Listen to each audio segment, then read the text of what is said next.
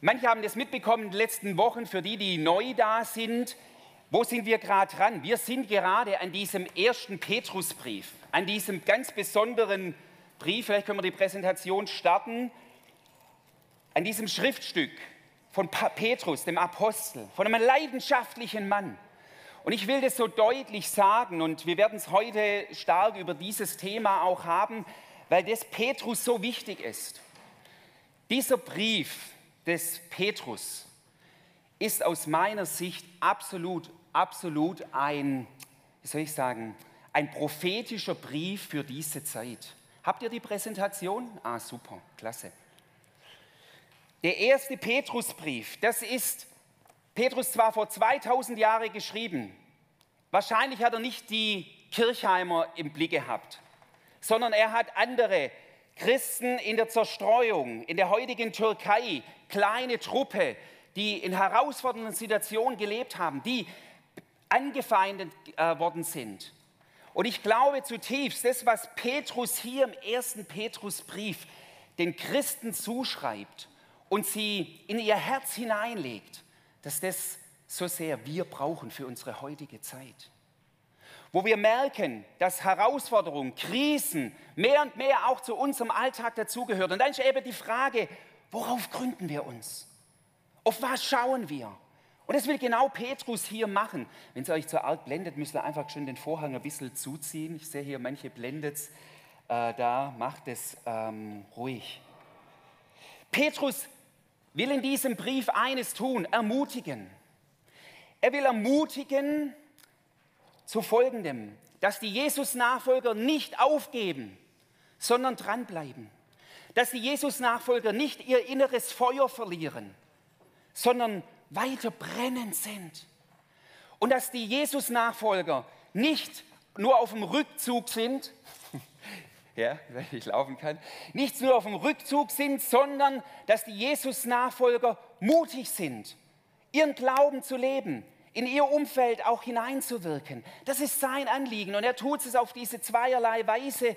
Er ermutigt sie auf eine starke Weise, wo er ihnen deutlich macht und sagt zuerst mal, hey, egal wie es um euch herum ist, der Schatz, den ihr habt durch den Glauben an Jesus, das ist unbezahlbar und da werden wir heute auch noch mal das anschauen.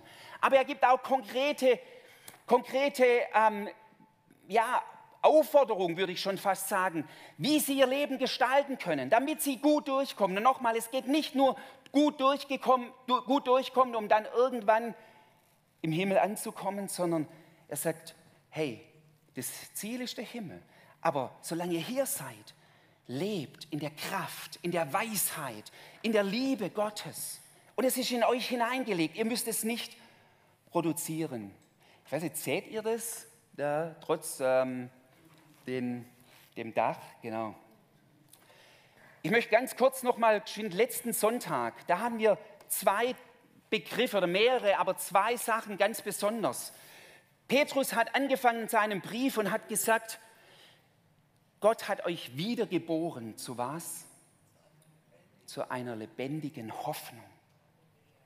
Und er hat auch gesagt, dass euer Glaube in dieser herausfordernden Zeit bewährt wird. Diese zwei Dinge, von Hoffnung beseelt und in Bewährung standhaft bleiben. Darum ging es Petrus im Einstieg seines Briefes. Er macht den Gläubigen sowas von deutlich und sagt, hey, in euch ist eine Hoffnung hineingelegt, die nicht in euch begründet ist, sondern in was? Er begründet es mit, weil Christus von den Toten auferstanden ist, weil die zerstörerische Macht des Bösen nicht das letzte Wort hat.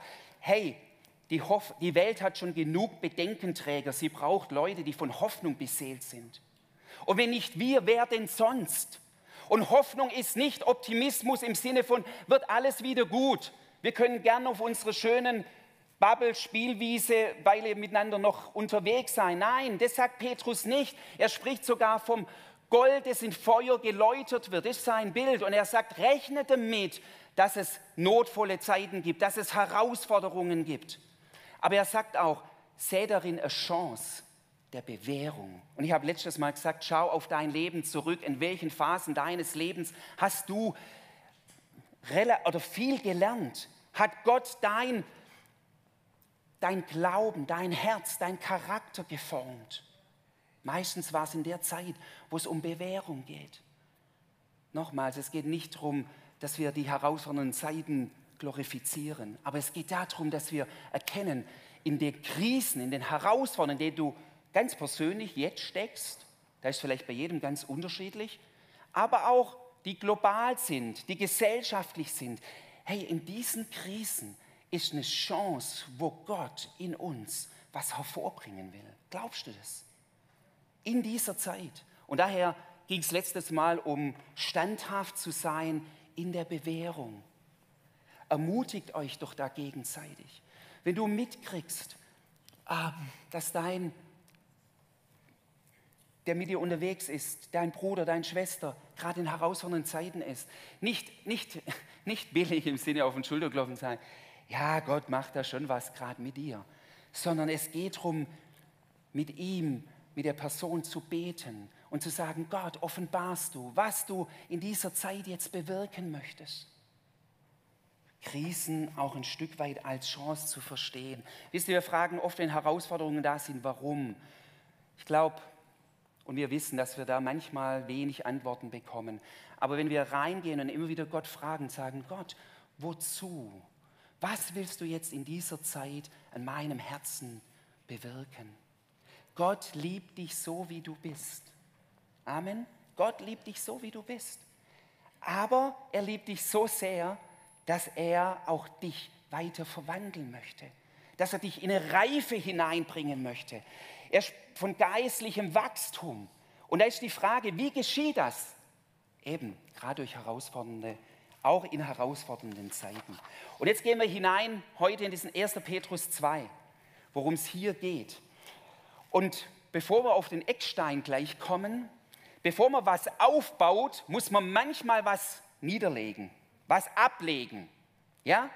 Also wenn irgendwas, wenn du was ist ja manchmal so, weißt du, gibt es hier Leute, die gerne auf dem, handwerklich auf dem Bau irgendwie schaffen. Gibt es das hier? Ja, so ein paar. Genau, manche haben ihr ganzes Haus äh, renoviert. Manchmal kann man Sachen wieder renovieren, aber manchmal muss man es auch abreißen. Genau, hier sitzt auch jemand, wo man dann sagt, ah, kann man das jetzt noch? Nee, das muss raus, damit was Neues aufgebaut wird. Und da ist Petrus, und da gehen wir jetzt rein, in einer Stelle, am Anfang des 1. Petrus 2 so klar. Ich habe vorher gesagt, Petrus sagt manche Sachen, wie wir ganz konkret unser Leben leben sollen, die uns durchhilft. Immer, bitte haltet es immer im Hinterkopf. Was braucht es, um durch herausfordernde Zeiten kraftvoll durchzukommen? 1. Petrus 2, 1 und 2. Petrus spricht zu den Christen dort in dieser Minderheit, in dieser, in dieser Bedrängnis. Er sagt nicht zuerst, oh ihr Armen, sondern legt nun ab alle Bosheit, allen Betrug, alle Heuchelei und Neid und alle üble Nachrede und seid begierig nach der vernünftigen, lauteren Milch, wie die neugeborenen Kindlein, auf das ihr wachset zum Heil. Ihr habt hier so ein paar Dinge, hier so ein paar Steine, die hier rumliegen. Und Petrus sagt, bevor was aufgebaut wird, legt ab, lasst los. Der Hintergrund ist der, in schwierigen Zeiten braucht es eine Gemeinschaft, auf die man zählen kann. Und all die Dinge, die er hier aufzählt, Bosheit, Betrug, Heuchelei, Neid, Verleumdung, sind gemeinschaftszersetzende Verhaltensweisen. Und es ist so praktisch und so konkret. Und Petrus macht die Christen deutlich, macht auf, macht auf sie eines deutlich, sagt, Leute, wenn der Druck von außen stark ist, wenn ihr in Bedrängnis seid, wenn Menschen euch nicht wohlgesonnen sind, dann braucht ihr einen Ort von Sicherheit, von, auf die ihr euch verlassen könnt. Dann kann nicht Heuchelei, Neid, andere Dinge in eurem Leben Raum haben. Ich möchte ganz kurz nur geschwind antatschen. Da könntest du jedem, jedem Begriff eigentlich eine extra Predigt machen. Aber nur, dass wir das verstehen, nochmal das Herz des alten Petrus. Petrus, er hat so Leidenschaft für Jesus und für die Gemeinde. Und deshalb spricht er auch so Klartext.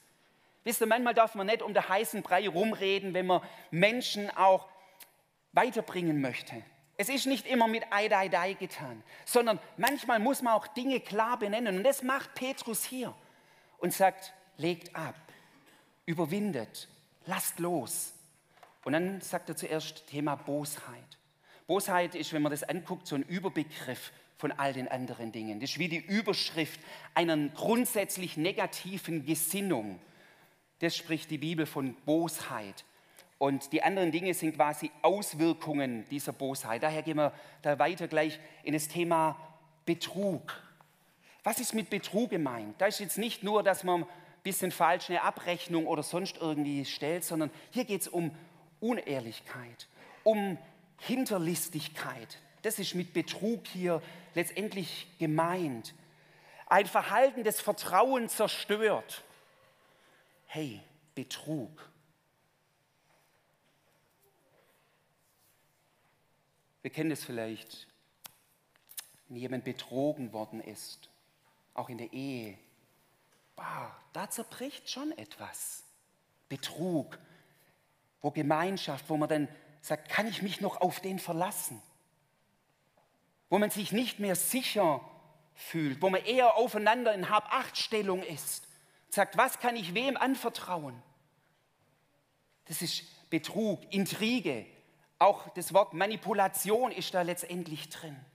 Also ein unwahrhaftiger Umgang miteinander. Und das sagt hier Petrus, leg dieses ab, wo ihr auf unrechten Vorteil aus seid. Betrug. Und dann kommt dieses Wort von Heuchelei. Wir alle sind nicht davor gefeit, manchmal mehr ins Schaufenster zu stellen, als was wirklich da ist. Und Gott hat da ganz viel Erbarmen. Nur wisst ihr, Heuchelei ist einfach das, wenn wir die Evangelien lesen. Manchmal hat sich Jesus über, also er war echt ein liebevoller, barmherziger Typ. Aber es gab auch ein paar Dinge, da ist ihm echt die Hutschnur hoch. Ja, ich habe es hier schon ein paar Mal gesagt, die Schwaben, die gern mit dem Sikomat kochen, da waren sie auf drei Ringle. Ja, ganz oben. Und es war immer dann, wenn er bei den religiösen Führern etwas entdeckt hat, wo so tun, als ob, wo sie in ihrer frommen Verkleidung etwas von den Menschen gefordert haben, was sie selber nicht gelebt haben. Heuchelei. Petrus hat es auf knallharte Weise, ich will da jetzt nicht tiefer drauf eingehen, das ist schon, muss man mal theologisch reflektieren. Petrus hat es am eigenen Leibe miterlebt in der jungen Gemeinde. Lest Apostelgeschichte 5, Ananias und Sapphira diese Geschichte, wo die, das Ehepaar kommt und sagt, wir haben unseren Acker verkauft und wir legen jetzt das Geld der Gemeinde hin. Und Petrus fragt und sagt, ist das alles an Geld?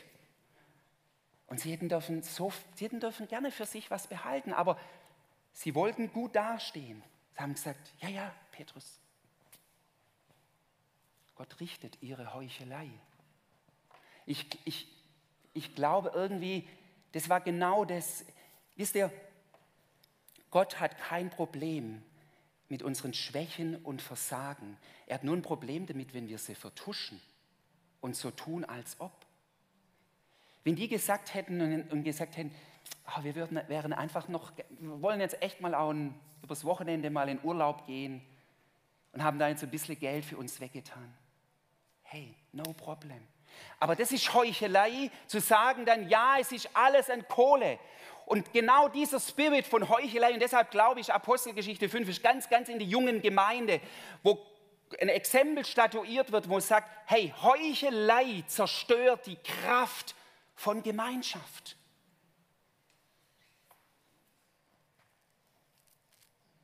Und ich muss mich da immer wieder selber reflektieren. Vielleicht ist manchmal schon das, ich bin in einer Glaubenskrise, und ich frage jemand, hey, wie, wie, wie ist es bei dir? Ich sage, Halleluja. Hey, Jesus, Lord. Ich weiß, ich muss nicht vor jedem Seelenstriptease machen. Aber dort, wo Menschen sind, mit denen ich wirklich Gemeinschaft lebe, wenn ich es da nicht schaffe, auch mein Herz zu offenbaren, Leute, das ist Freiheit. Das ist nicht, ja, wenn es eine sichere Gemeinschaft ist. Und darum ringt Petrus. Nochmal, der Background ist, wie kommt ihr gut durch in herausfordernden Zeiten? Wenn ihr eine Gemeinschaft habt, wo nicht Heuchelei. Kurz noch zum Thema ja, Neid. Neid ist das Grundübel von allem. Der erste Mord der Bibel, Ursache war Neid. Kain und Abel. Gott hat sein, außer ein Thema, gehe nicht drauf ein, sein Opfer angenommen und kein sein Opfer irgendwie nicht. Da kommt etwas hoch. Ja, warum ich? Nicht. Ich fühle mich zurückgewiesen. Zack, bring meinen Bruder um. Saul, David, was hat die Beziehung zwischen den zwei Männern zerstört? Hey, David hat Goliath getötet und hat damit Saul sein Königtum zuerst mal gerettet, weil sonst wären die Philister hätten gesiegt. Und dann wäre da Saul schon kopfkürzer gewesen, er hätte sein Königtum verloren. Aber was hat die Beziehung zwischen David und Saul zerstört? Als die Frauen gesungen haben beim Einzug und gesagt, Saul hat Tausende getötet. Und David? Zehntausende. Und dann heißt es, es ist interessant, wenn ihr das nachlässt, der ergrimmte Saul in sich, in seinem Herzen. Neid. Der ergrimmte. Könnt ihr euch das schon fast vorstellen, wenn ein Mensch ergrimmt, was es mit seinem Herz macht? Da kommt plötzlich so eine Bitterkeit, so eine Wurzel rein. Und wisst ihr, was die Wurzel von allem ist? Ist eben das Vergleichen.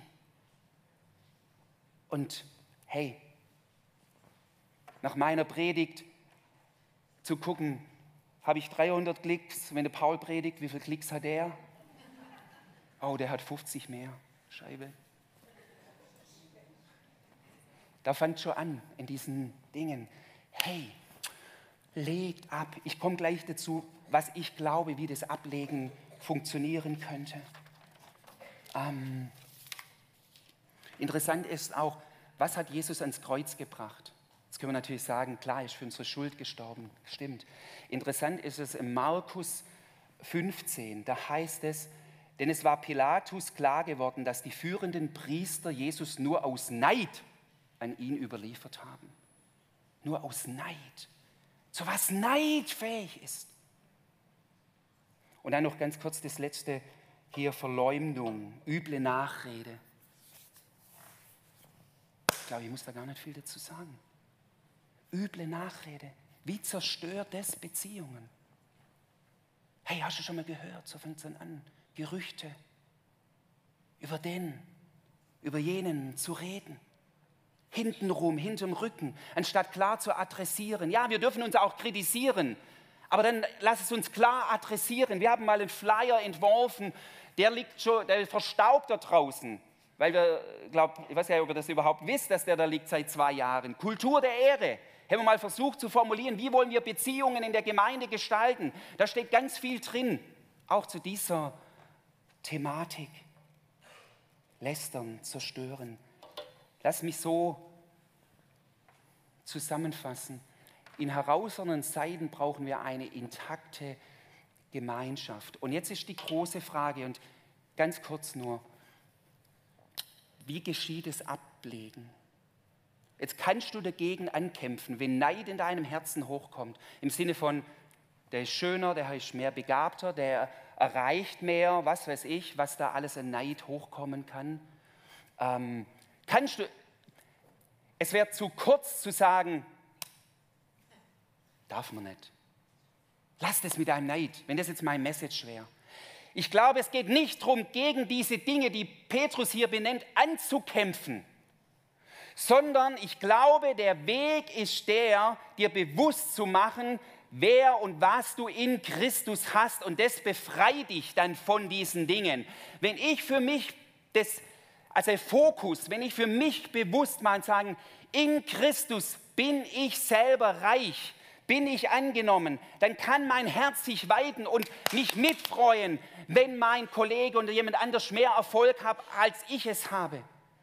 Es geht um und ich glaube, das ist so wichtig. Daher müssen wir uns immer und immer wieder mit der Identität und mit dem, was wir in Christus haben, uns beschäftigen, weil das befreit uns von diesen Dingen, die Petrus hier beschreibt. Und nicht einfach nur so, macht es nicht mehr. Das ist zu wenig. Ich weiß nicht, versteht ihr, was ich da damit sagen möchte? Ähm, ich habe nochmal geschrieben, einfach kämpft nicht dagegen, sondern ergreift im Glauben, dass ihr schon in Christus mit allem eingekleidet seid, weil hier geht es ums Ablegen im Bild. Schaut an, welche Kleider dir Christus umgelegt hat. Dass du anders bist wie dein Nebenmann und Nebenfrau. Gott sei Dank bist du anders. Wäre langweilig, alle wären dieselben. Erkenne es, wer du in Du kannst dich nicht so viel damit auseinandersetzen. Das wird dich befreien. Wenn du merkst, ich bin eingekleidet in Wahrheit und Wahrhaftigkeit, in Jesus, dann wird die Macht von Lüge und Betrug und Ehrlichkeit abnehmen. Kämpf nicht gegen die negativen Dinge, sondern beschäftige dich mit dem, wer du in Christus bist. Und die negativen Dinge werden dich aus deiner, wenn ich so ein Bild nehme, um, wenn es dein Herz irgendwie umklammert hat, gerade auch Neid.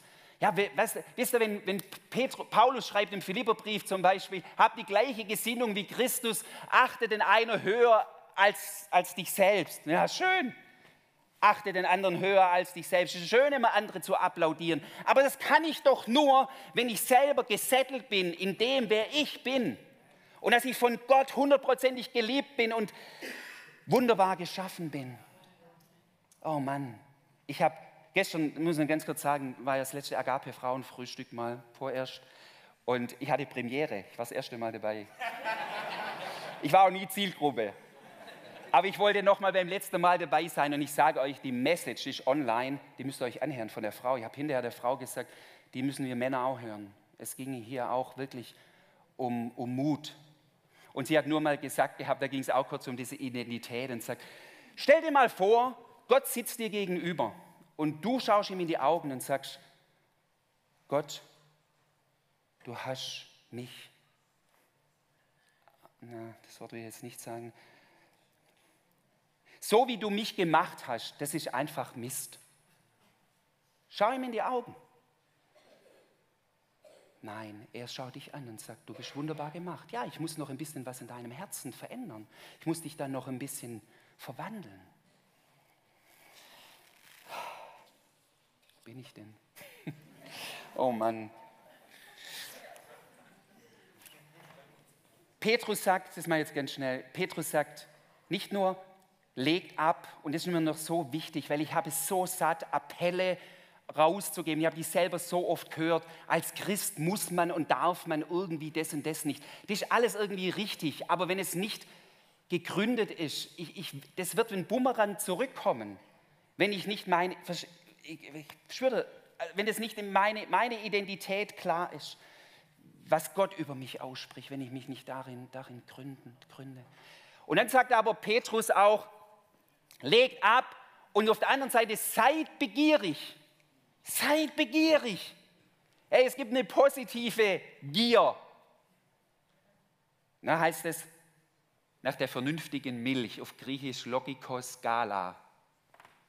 Gala. Ich weiß nicht, ob der Gala, kommt der Gala-Abend oder irgendwas, weiß ich gar nicht. Wäre ein Milchabend, aber sehr komisch. Muss ich noch mal gucken. Genau, das wissen manche. Genau, manche, die griechische Hintergrund haben. Aber was hier, was hier Petrus sagt, ist, habt euch, das ist genau das, was ich sagte, kämpft nicht gegen die Dinge, sondern seid begierig nach dieser vernünftigen und unverfälschten Milch, steht da eigentlich noch. Und dann ist die Frage, was ist Milch? Das kann ich nur ganz kurz, tu das selber in, im Wort Gottes prüfen. Milch steht für das Wort Gottes, und Logikos, das, also das Logos ist das Wort Gottes und Christus sagt auch selber, ich bin das Wort Gottes. Also es geht um Christus, seid begierig nach Jesus und nach seinem Wort, sagt hier Petrus. Seid begierig nach dem, hey, ähm, schon ein paar Tage her, als meine Kinder, also Babys und äh, die gestillt worden sind. Aber ich glaube, wir wissen das alle wie begierig die sind. Schmatz, schmatz, schmatz. Wo man dann denkt, schluck doch mal. Ja. Und dann äh, kaum getrunken, wieder schreien. Und es nimmt Petrus und sagt, seid begierig. Und ich habe mich bei der Vorbereitung wieder gefragt und sagt, Günther, wie viel Gier habe ich in meinem Herzen? Jesus nach dir. Ganz neu. Wisst ihr, ich will das reinsprechen. Gott, in jedem von uns, die wir mit Christus schon einen Start gemacht haben, lebt dieses Feuer des Glaubens. Aber, und das, das, das kommt nicht von mir, aber mir gefällt das Bild so sehr, der Heilige Geist ist ja der Wind Gottes. Der will immer eines tun. Der will die Asche, die über der Glut ist, wegblasen und das Feuer neu entfachen. Wisst ihr, Asche ist nichts Negatives, weil Asche war mal etwas, was gebrannt hat. Aber wenn es nicht immer wieder auch neu wieder aufgelegt wird, und es ist so wichtig, mir hat mal wirklich hm, ein geistlicher Vater, ich sage jetzt seinen Namen, er ist vor zwei, drei Jahren heimgegangen, Ante Miljak, für mich auch ein geistlicher Vater. Er hat mal gesagt gehabt, was die Gemeinde Jesu ganz neu braucht, ist ein Hunger. An dem entscheidet sie alles. Wir diskutieren über so viele Themen. Machen uns manchmal gegenseitig das Leben schwer. Wir brauchen einen geistlichen Hunger, ganz neu nach Christus. Begierig nach der Milch. So, jetzt muss ich noch was zum Eckstein sagen. Oh Herr, gib Gnade. Da ihr, also jetzt 1. Petrus 2, 4, ich mache nur die Verse 4 und 5. Da ihr zu ihm gekommen seid, zu dem lebendigen Stein, der von den Menschen zwar verworfen, aber bei Gott auserwählt und kostbar ist, so lasst euch nun als lebendige Steine aufbauen, als ein geistliches Haus, als ein heiliges Priestertum um geistliche Opfer darzubringen, die Gott wohlgefällig sind. Darum steht auch in der Schrift, sieh, ich lege in Zion einen auserwählten, kostbaren Eckstein. Und wer an ihn glaubt, soll nicht zustanden werden. Für euch nun, die ihr glaubt, ist er kostbar. Für die, die aber sich weigern zu glauben, gilt der Stein, den die Bauleute verworfen haben. Gerade der ist zum Eckstein geworden. Ein Stein des Anstoßes und ein Fels des Ärgernisses. Weil sie sich weigern, dem Wort zu glauben, nehmen sie Anstoß, wozu sie auch bestimmt sind. Wisst ihr, das Wort Fundamentalist in unserer heutigen Zeit ist ein ganz, ganz krass negatives Wort. Nach 1. Petrus 2, 4 bin ich gern ein Fundamentalist. Das hat für mich nichts mit Enge zu tun, sondern dass mein Leben ein Fundament hat.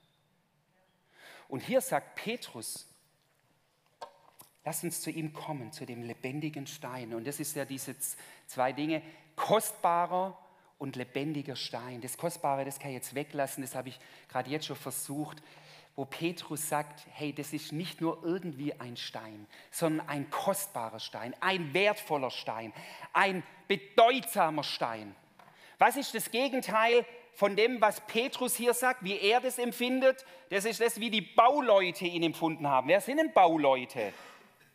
Experten eigentlich. Sie haben sich den Stein angeguckt, wo ist er hier? Jesus, Eckstein. Sie haben den angeguckt, gesagt, naja, nee, bedeutungslos, aussortieren. Geprüft, eigentlich steht, verworfen ist, geprüft und für zu leicht empfunden. Und dann ein Urteil gefällt, brauchen wir nicht, zack, ans Kreuz, weg mit ihm, verworfen. Und Petrus sagt, für uns, die wir glauben, ist er eine Kostbarkeit. Interessant ist es, nee, lass mich das noch kurz sagen. Hm. Ich muss, das passt da jetzt dazu.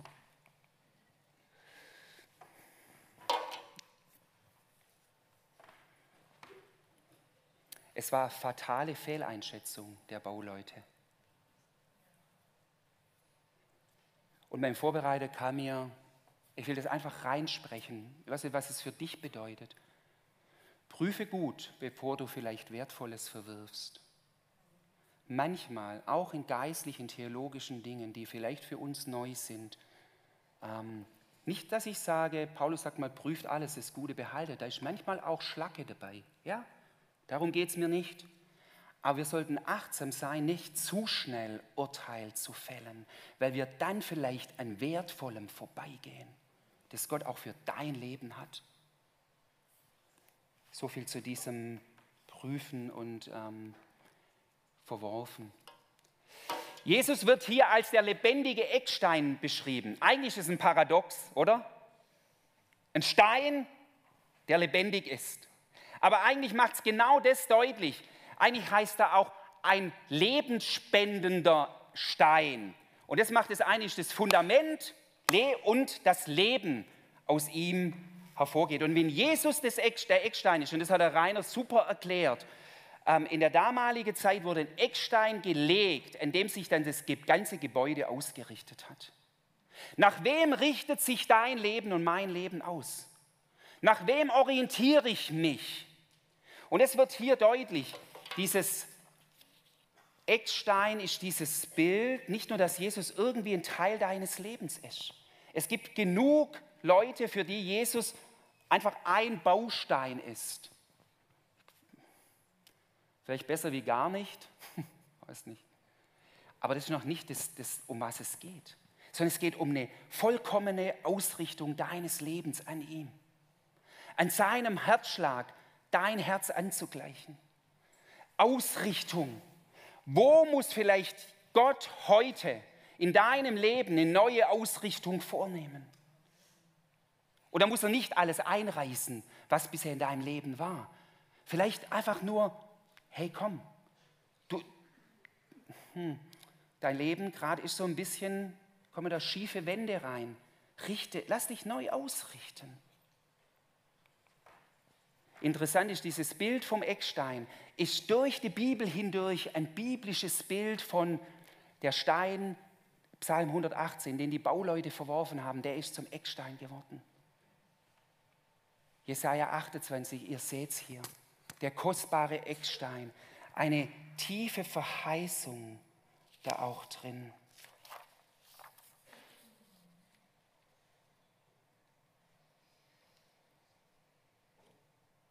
Und jetzt noch zum Schluss. Also, nee, ich will das noch mal rein sagen.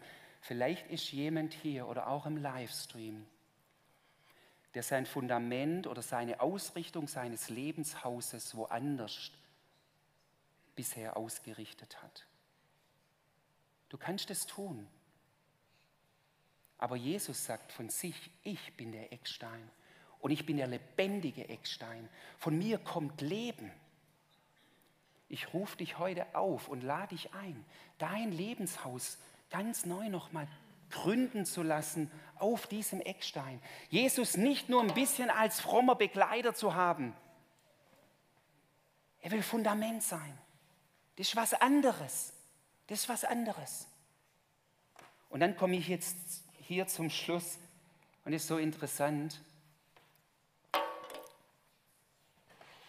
Jesus wird als der lebendige, kostbare Eckstein benannt. Und dann sagt Petrus plötzlich, sagt, lasst auch ihr euch als lebendige Steine aufbauen.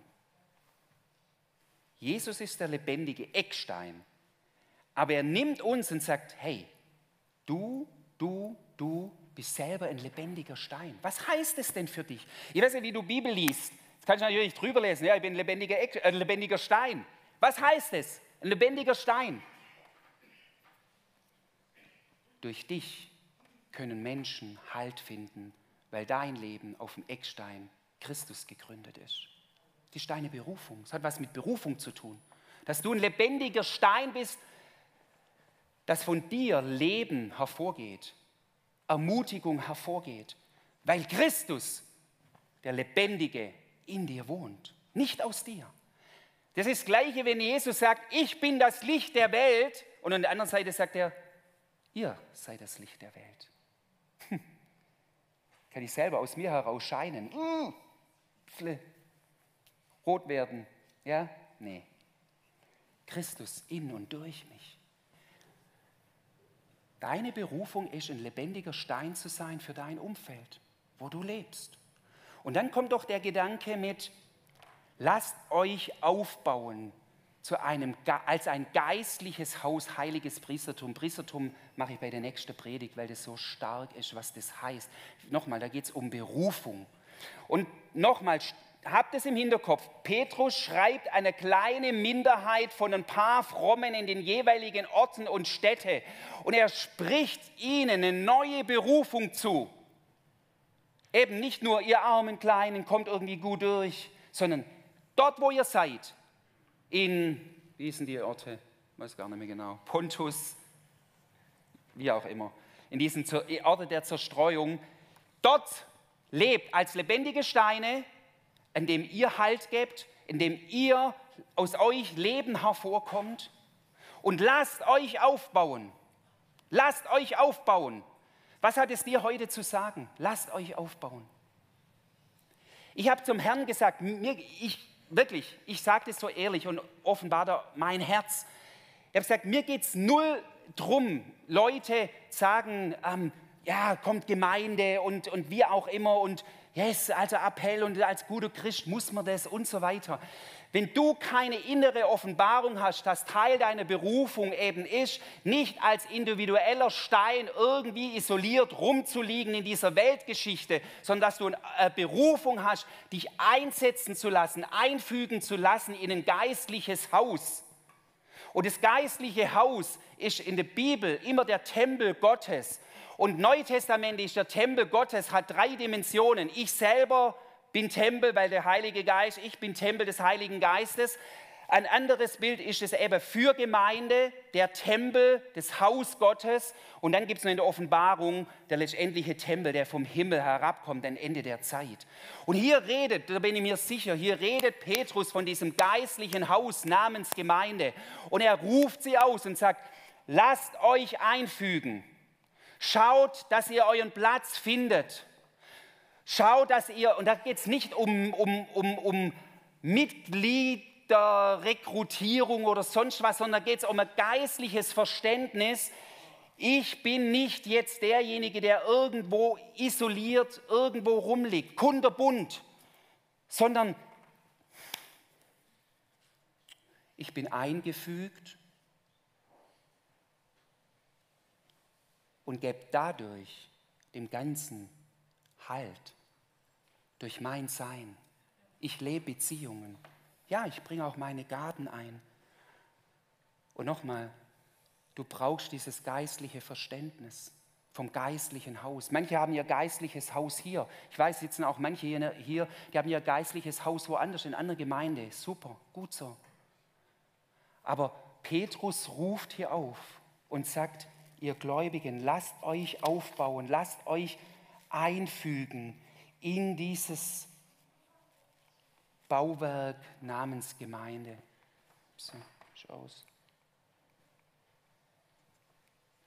Ein geistliches Haus ist kein Gebäude, sondern eine starke Gemeinschaft von Menschen, die vom Geist Gottes gewirkt ist. Und ich glaube, da hat Corona echt ich weiß nicht, manchmal denke ich, es, ging in zwei Richtungen. Manchmal tut es mein Herz weh, wo manche durch Corona einfach ein Stück die Sicht über das einfügen. Und nochmal, es geht mir nicht um, oh, kommt alle wieder und ey, ist super schön, wenn Gottesdienste gut besucht sind oder so, sondern da geht es um eine innere Einstellung. Ähm, Corona hat vielleicht das Positive hervorgebracht, dass ich ganz neu mein Mandat ergreifen muss, mich einfügen zu lassen. Und nochmal, Petrus drückt es hier aus. Ein geistliches Haus ist keine, kein Gebäude. Das ist nicht das Steingartzentrum, das sind, das sind wir. Kommt ihr nach vorne? Wir singen jetzt gleich nochmal das Lied Eckstein auf Deutsch jetzt. Dieses, dass Jesus der Eckstein ist. Und fasse so zusammen, was ich heute versucht habe rüberzubringen. Legt ab, was eure Gemeinschaft belastet, sagt Petrus. All die Dinge, die, die ich vorher angesprochen habe. Seid begierig nach Jesus. Stellt euch auf Jesus den Eckstein. Lasst dich einfügen. Ich lade euch ein, aufzustehen. Ich möchte es noch kurz ausbeten.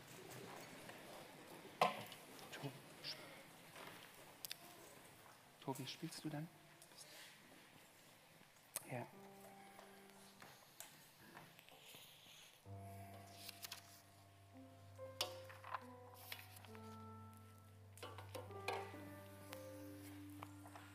Herr, ich danke dir für Petrus, für sein Ringen um deine Kinder. Und wenn man da tiefer reingeht in den Petrusbrief, dann ist das wirklich so ein ganz tiefes Ringen. Er weiß um all die Gefahren und Herausforderungen,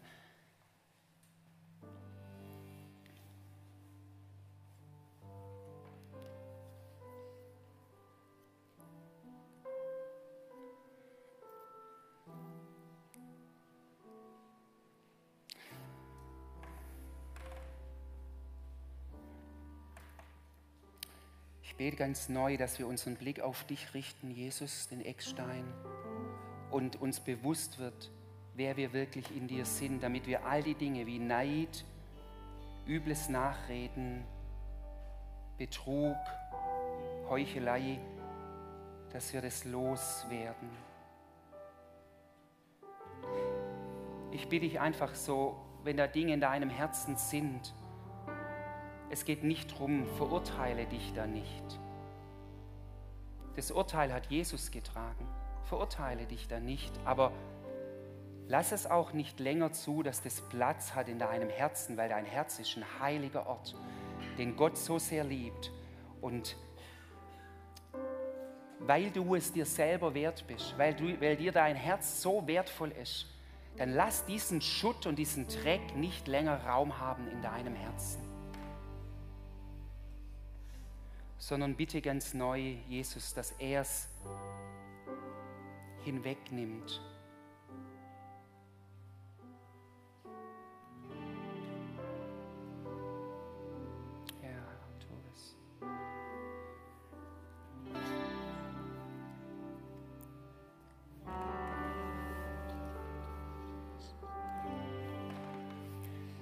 Vater, und dann bete ich noch einfach für dieses Thema von Ausrichtung unseres Lebens.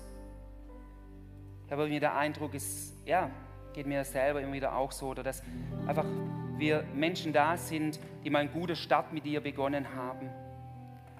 Die gesagt haben, ja, Glaube, ja, es hört sich gut an und da gibt es gute Dinge für mein Leben.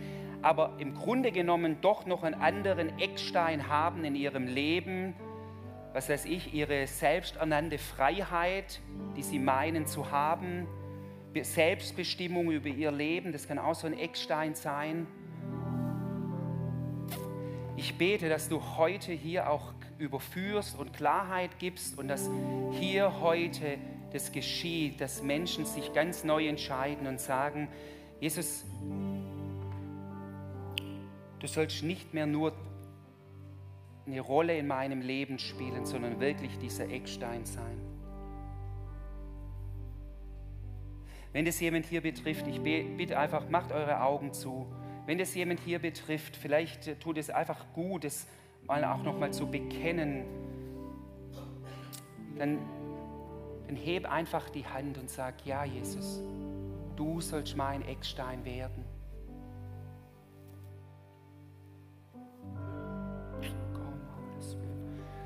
Vater, du siehst jetzt die Hände, die oben sind. Ich will selber gar nicht schauen, sondern du siehst die Herzen.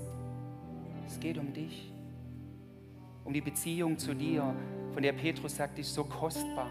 Das ist so kostbar.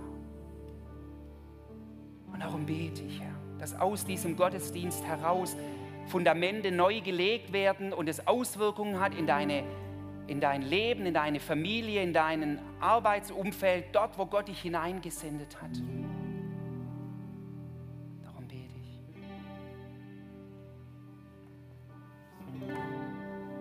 Und ich bete nochmal, wo Menschen da sind, die aus Gründen, warum auch immer, sich nicht eingefügt fühlen,